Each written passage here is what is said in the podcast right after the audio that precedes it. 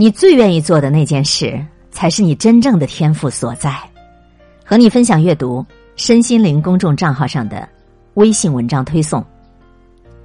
摩西奶奶在她一百岁的时候说：“今年我一百岁了，趋近于人生的尽头。回顾我这一辈子，在我八十岁之前，我一直默默无闻，过着平静的生活。我以农夫的女儿、工人的妻子。”孩子们的母亲，这些平凡而简单的身份，默默的度过了我的大半段的生命，却在我人生的最后一段时刻，因为种种的好运气和巧合，令我成了美国人眼中的名人儿。大家都知道了，我这个摩西奶奶，他们谈论我，想要知道关于我的事情，我开始被关注，也被越来越多的人了解。八十岁以后。未能预知的因缘际会，把我的绘画事业推向了巅峰。随之带来的效应，就是我成了所有美国人都耳熟能详的大器晚成的画家。人生真是太奇妙了。我老了，看着我干枯的手臂，还有镜子里那张布满皱纹的脸，我不得不承认，时光已经带走了我生命里许多的东西，其中包括我最宝贵的青春和健康。可与此同时，我也不得不承认，生命啊，它真的是一场曼妙无比的奇迹之旅。我都已经走到了人生的边缘，慢慢往前走，我都不知道自己还能走多远。可回过头来，我看一看我这漫长一生的点点滴滴，我不得不再次的感叹：人生真的是无比的奇特呀！在我人生的这段时光里。许多次，我因为失去而感觉难过，失去我爱的人，失去了宝贵的时间，失去了许许多多我自己曾经拥有，但是我却并没有珍惜的那些个东西。有些年轻人给我来信，说他自己很迷茫、很困惑，犹豫着自己要不要放弃稳定的工作，去做自己喜欢的事情。怎么说呢，亲爱的？人生这一辈子啊，你能够找到自己喜欢做的事情，那是幸运的。有自己真正兴趣的人，他才会生活的有趣儿啊，他才可能成为一个有意思的人啊。当你能够不计功利的，你能够全身心的去做一件事情的时候，你在投入时候的那种喜悦、那种成就感、那种欢喜心，便是最大的收获和褒奖啊。正如爱好写作的，写作才是他的目的啊；爱画作画的，画画才是他真正的兴趣之所在呀。今年我一百岁了，我往回看，我的这一辈子好像就是一天，但是这一天，我是尽力在开心满足的。我不知道怎样的生活更美好，我能做的就是。我尽全力的来接纳生活赋予我的一切，我让每一个当下都完好无损。我的曾孙女儿七岁的时候抬头问我：“我可以像曾祖母一样开始画画吗？我现在开始来得及吗？”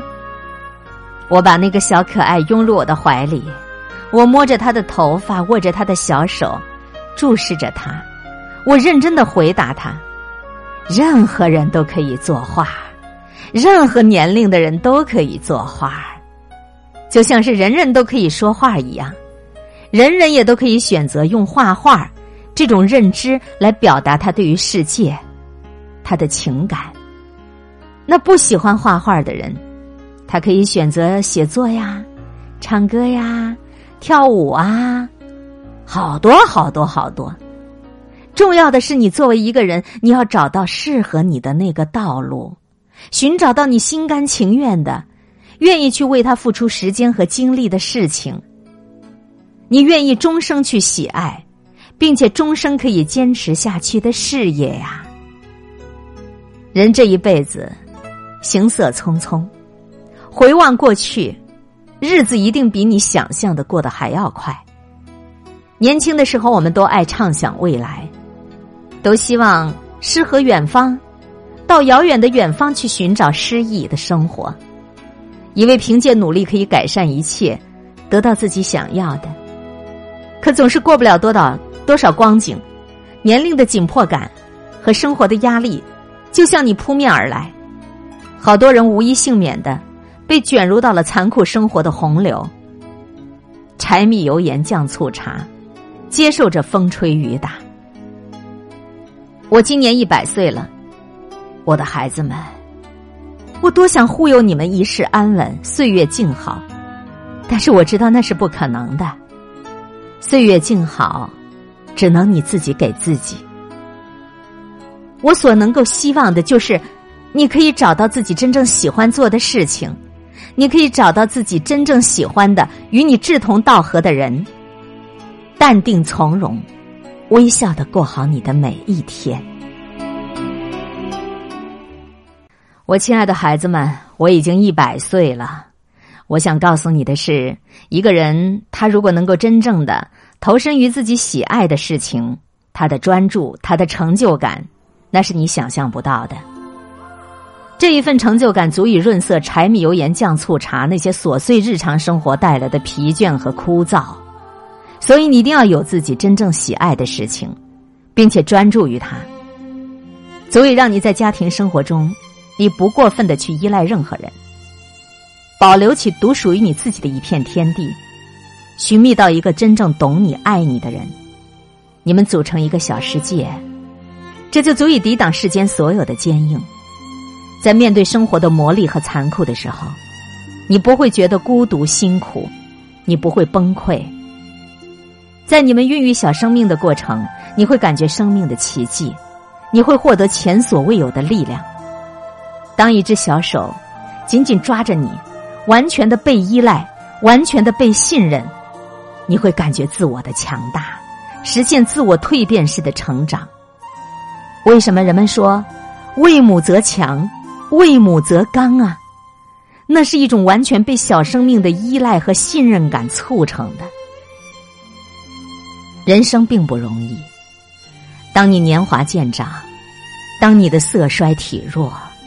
我的孩子们，我希望你们回顾一生，你会因为自己真真切切的、热情热烈的、用心认真的活过，你感觉坦然、淡定从容的过好余生，直到你面对死亡，你会不慌张的。在我的画被越来越多的人喜爱和购买之后。有人问我在画画方面取得的这样的成就，是不是感觉到很开心？是啊，我的确感觉很开心。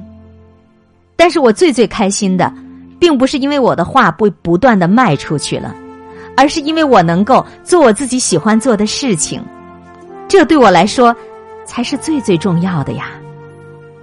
在我刺绣的时候，我是因为喜欢才去做这件事情。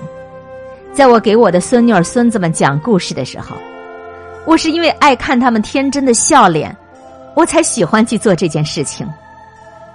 当我在厨房里忙忙碌碌的时候，我是因为喜欢我的家里人能够吃到我做的食物，看见他们那种开心，我才愿意去做这件事情的。所以，你做什么事情并不是最重要的，重要的是你在做这些事情的时候。你是不是感觉到了愉悦？你是不是感觉到了幸福和开心呢？假如我的画一幅也卖不出去，假如没有人看我的画，我想我也还会继续画下去吧。在我和孙女、孙子玩耍以后，我会画下他们顽皮的样子。在一场大雨过后，我会画下。地平线朦胧的彩云，在每一个让我心动的瞬间，我都会把它画下来，画下来值得我去记录的一切。在这个世界上，人们想要做的事情太多了，你真正喜欢的事情，你就勇敢的去做吧。我们漫长的一辈子，实在是充满了许许多多的美好的心愿，等待着我们去实现。当我还是一个小女孩的时候，在一个阳光灿烂的天气里，我躲在草垛上，静静的看着天上那么蓝，感受着安静的风从我脸上吹过，我的心里涌现出一些复杂难以言说的情绪。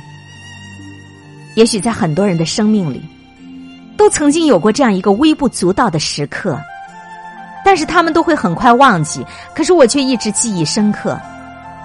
当时，四周的环境是沉闷的、安静的，在朦朦胧胧的远景里，是参差不齐的屋顶，还有看不清样子的飞鸟，那种慵懒、慵懒的气息萦绕在我的身体四周，我隐隐约约有一种奇特的味道。几十年以后，当我拿起画笔，画出一幅又一幅心爱的画作。